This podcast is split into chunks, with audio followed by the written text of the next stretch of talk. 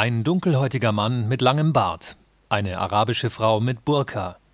Manchmal sind es die ganz offensichtlichen Zeichen eines anderen Kulturkreises, die auf Skepsis stoßen. Nach dem 11. September 2001 kippte in Deutschland zwar nicht die Stimmung gegenüber Ausländern, doch viele Menschen bekamen Angst. Angst vor neuen Anschlägen, Angst vor neuen Attentätern. Und die, so suggerierten Medien und Politiker, kommen aus dem muslimischen Umfeld. Entsprechend skeptisch reagierten Behörden und Bürger. Wer aussieht wie ein Moslem, wird auch heute noch gelegentlich als Gefahr für Deutschland gesehen oder als potenzieller Terrorist behandelt. Entscheidender als der ganz alltägliche Umgang mit Ausländern sind jedoch nach wie vor die damals neu geschaffenen Gesetze.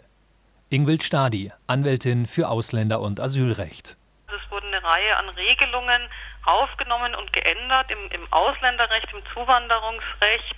Und äh, da ist das Problem, dass äh, die natürlich unter diesem Eindruck der, der konkreten Gefahrenlage geschaffen wurden und dass die unbefristet geschaffen wurden, dass man die eigentlich jetzt gar nicht sozusagen nochmal überprüft, ob das jetzt sinnvoll ist oder nicht, weil natürlich schon erhebliche Auswirkungen hat und erhebliche Einschränkungen.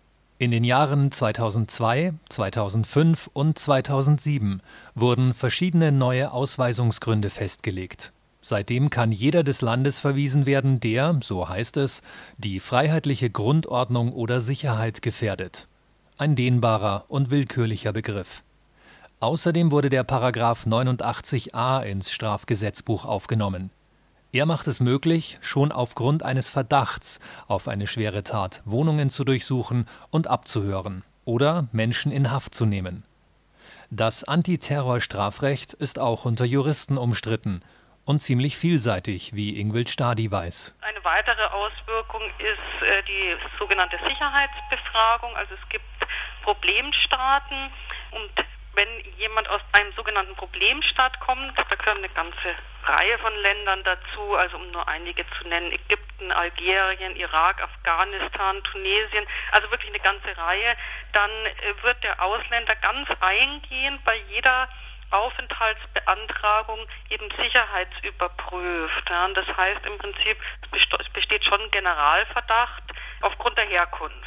Die bayerischen Behörden wenden die neuen Gesetze zwar relativ selten an, doch erstaunlich ist, dass sie heute, zehn Jahre nach dem 11. September 2001, überhaupt noch in ihrer alten Form existieren. Vieles hat sich seitdem verändert. Die gefühlte Bedrohung durch islamistischen Terror ist nicht mehr so stark im öffentlichen Bewusstsein wie vor fünf oder zehn Jahren. Stattdessen dominieren Ängste um die wirtschaftliche Stabilität, um den Euro und die Schuldenkrise. Warum ändert sich trotzdem nichts? Das Bundesverfassungsgericht legt eindeutig fest, dass der Gesetzgeber die Pflicht hat, die Auswirkungen von Vorschriften zu beobachten und eventuell zu verändern. Vor allem, wenn unter dem Eindruck einer konkreten Gefahr gehandelt wurde, wie nach dem 11. September. Doch die Antiterrorgesetze bestehen weiter. Noch bedenklicher, sie werden nicht einmal überprüft. Es gibt überhaupt gar keine Beobachtungen dazu, keine Erkenntnisse, keine Statistiken.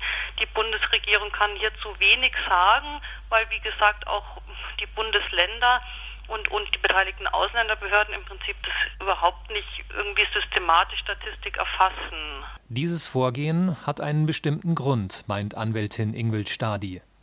Im Terroristenbekämpfungsgesetz stehe einerseits eine Verpflichtung zu Analyse und Überprüfung, Andererseits ist sie für den Umgang mit Terrorverdächtigen nutzlos, denn sie gilt nicht für Vorschriften im Ausländer und Aufenthaltsgesetz. Also wird weiter nach Gesetzesänderungen gehandelt, von denen niemand genau weiß, ob sie überhaupt sinnvoll und noch zeitgemäß sind. Die verschärften Maßnahmen gelten weiterhin. Für die knapp 300.000 Münchner ohne deutschen Pass und für Einreisende ist dies keine gute Nachricht.